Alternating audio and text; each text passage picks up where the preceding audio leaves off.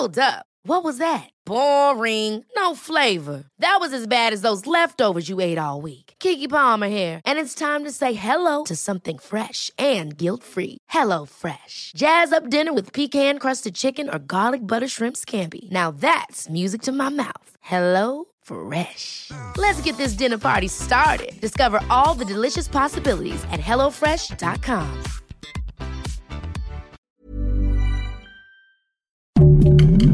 Heraldo Podcast, un lugar para tus oídos. Que nadie nos olvide. Feminicidio de Rubí Ojeda Huerta, San Quintín, Ensenada, Baja California, 24 de septiembre del 2020. Fueron dos balazos en la nuca los que mataron a Rubí Ojeda Huerta de 29 años, mamá de Jaciel de 8. Fue precisamente su expareja y padre de su hijo quien se encargó de robarle el último suspiro. Dos denuncias en su contra no lo detuvieron para cometer el feminicidio. Las autoridades le fallaron a Rubí. Rubí conoció a Pedro Martínez hace 12 años. Se enamoraron y formaron una familia con el nacimiento del pequeño Jaciel. En un principio parecía una relación común, él un muchacho normal. Fue en el verano del 2020 cuando Rubí se armó de valor para contarle a su familia la violencia que estaba viviendo. Siempre alegre y carismática, Rubí era la chispa a donde quiera que fuera, aunque estuviera rota por dentro. Esto lo reflexiona Karen Ojeda, su prima hermana. A la joven de 29 años le encantaba pasar tiempo con su familia y su hijo, siempre con una sonrisa. Era una persona en la que se podía confiar. Estudió la licenciatura en Derecho, pero trabajaba en el sector salud, en estas brigadas, dando pláticas a comunidades precisamente sobre violencia. Ella dijo, es que yo me lo callaba, pues uno por vergüenza, porque dirán, o porque en el trabajo de ella ella se encargaba de darle ese tipo de plática a la mujeres, pues darles pláticas como de violencia, de, de todo eso, ¿no? Entonces para ella era así como diciendo, como yo estoy dando eso y me está pasando a mí, pues.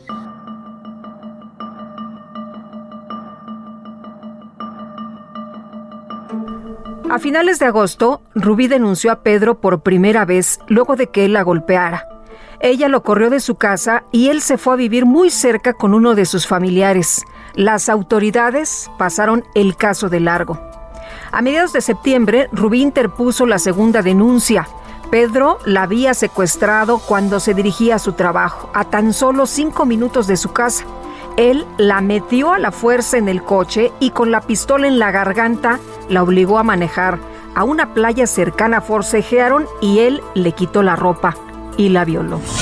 Con mentiras, Rubí se salvó de Pedro, con la garganta desgarrada por la pistola y apenas un hilo de voz. Ella le dijo que lo amaba y que iban a empezar desde cero. Llamó a la policía. Las autoridades lo detuvieron y le dieron un vago seguimiento al caso, pero lo dejaron libre bajo fianza. Durante ese tiempo vivió en estado de angustia, pues su ahora expareja le había dicho que si no estaba con él, iba a buscar la manera de matarla. La familia de Rubí se organizó para poder proteger a la joven, que se refugió en casa de una de sus hermanas.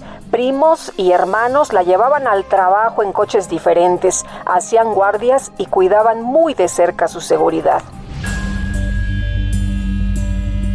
El día de su muerte, el 24 de septiembre, Rubí se levantó temprano como usualmente lo hacía, atendió a su hijo, arregló sus pendientes y salió a trabajar.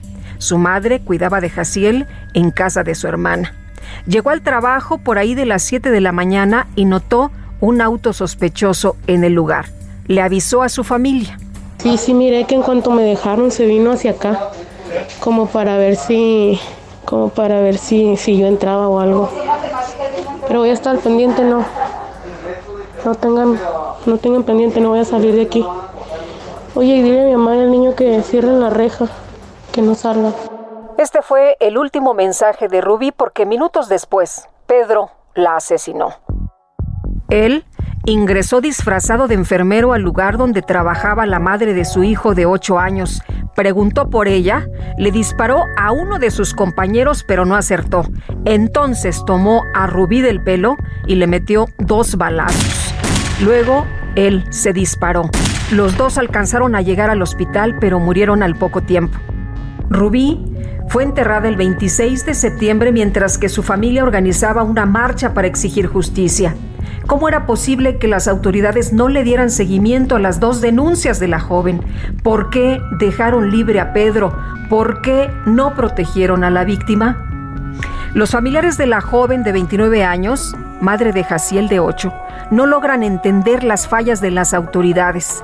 Levantaron una demanda contra los elementos que capturaron a Pedro y luego lo soltaron y buscan la suspensión definitiva de labores de quienes estuvieron involucrados, así como el pago de indemnización para el pequeño que quedó huérfano. El de Rubí Ojeda Huerta fue un feminicidio. Que nadie nos olvide. Esta historia cuenta con la autorización de las víctimas indirectas. Que nadie nos olvide es un reportaje original del Heraldo Podcast escrito por María José Serrano, editado por Paola Sánchez. El diseño de audio es de Alberto García. En la voz, Guadalupe Juárez. Conoce más casos de feminicidios a través de la plataforma de streaming de tu preferencia. Síguenos en Twitter, arroba Heraldo de México, en Instagram, arroba El Heraldo de México y encuéntranos en Facebook y YouTube como El Heraldo de México. Ever catch yourself eating the same flavorless dinner three days in a row? Dreaming of something better? Well, HelloFresh is your guilt-free dream come true, baby. It's me, Kiki Palmer. Let's wake up those taste buds with hot, juicy pecan-crusted chicken or garlic butter shrimp scampi. Mm. Hello Fresh. Stop dreaming of all the delicious possibilities and dig in at HelloFresh.com. Let's get this dinner party started.